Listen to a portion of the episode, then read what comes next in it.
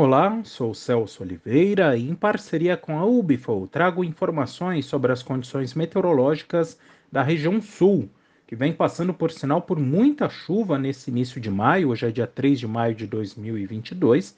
Já tivemos nas últimas 48 horas 250 milímetros em Vacaria, o dobro do normal para a época do ano. Toda essa chuvarada acontece pela formação de um ciclone extratropical, sistema que ainda traz chuvarada ao longo desta quarta-feira para o leste do Rio Grande do Sul e sul de Santa Catarina, mas a partir da quinta-feira a região sul como um todo deve passar aí por um período mais seco e com temperaturas baixas. Até há potencial para geadas, mas apenas nas áreas mais elevadas de Santa Catarina, mais para o fim da semana.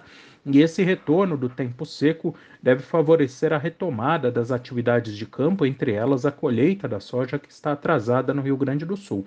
Além disso, a precipitação ajuda no desenvolvimento da segunda safra do oeste e norte do Paraná, algumas áreas com expectativa de mais de 20 milímetros nas próximas 48 horas.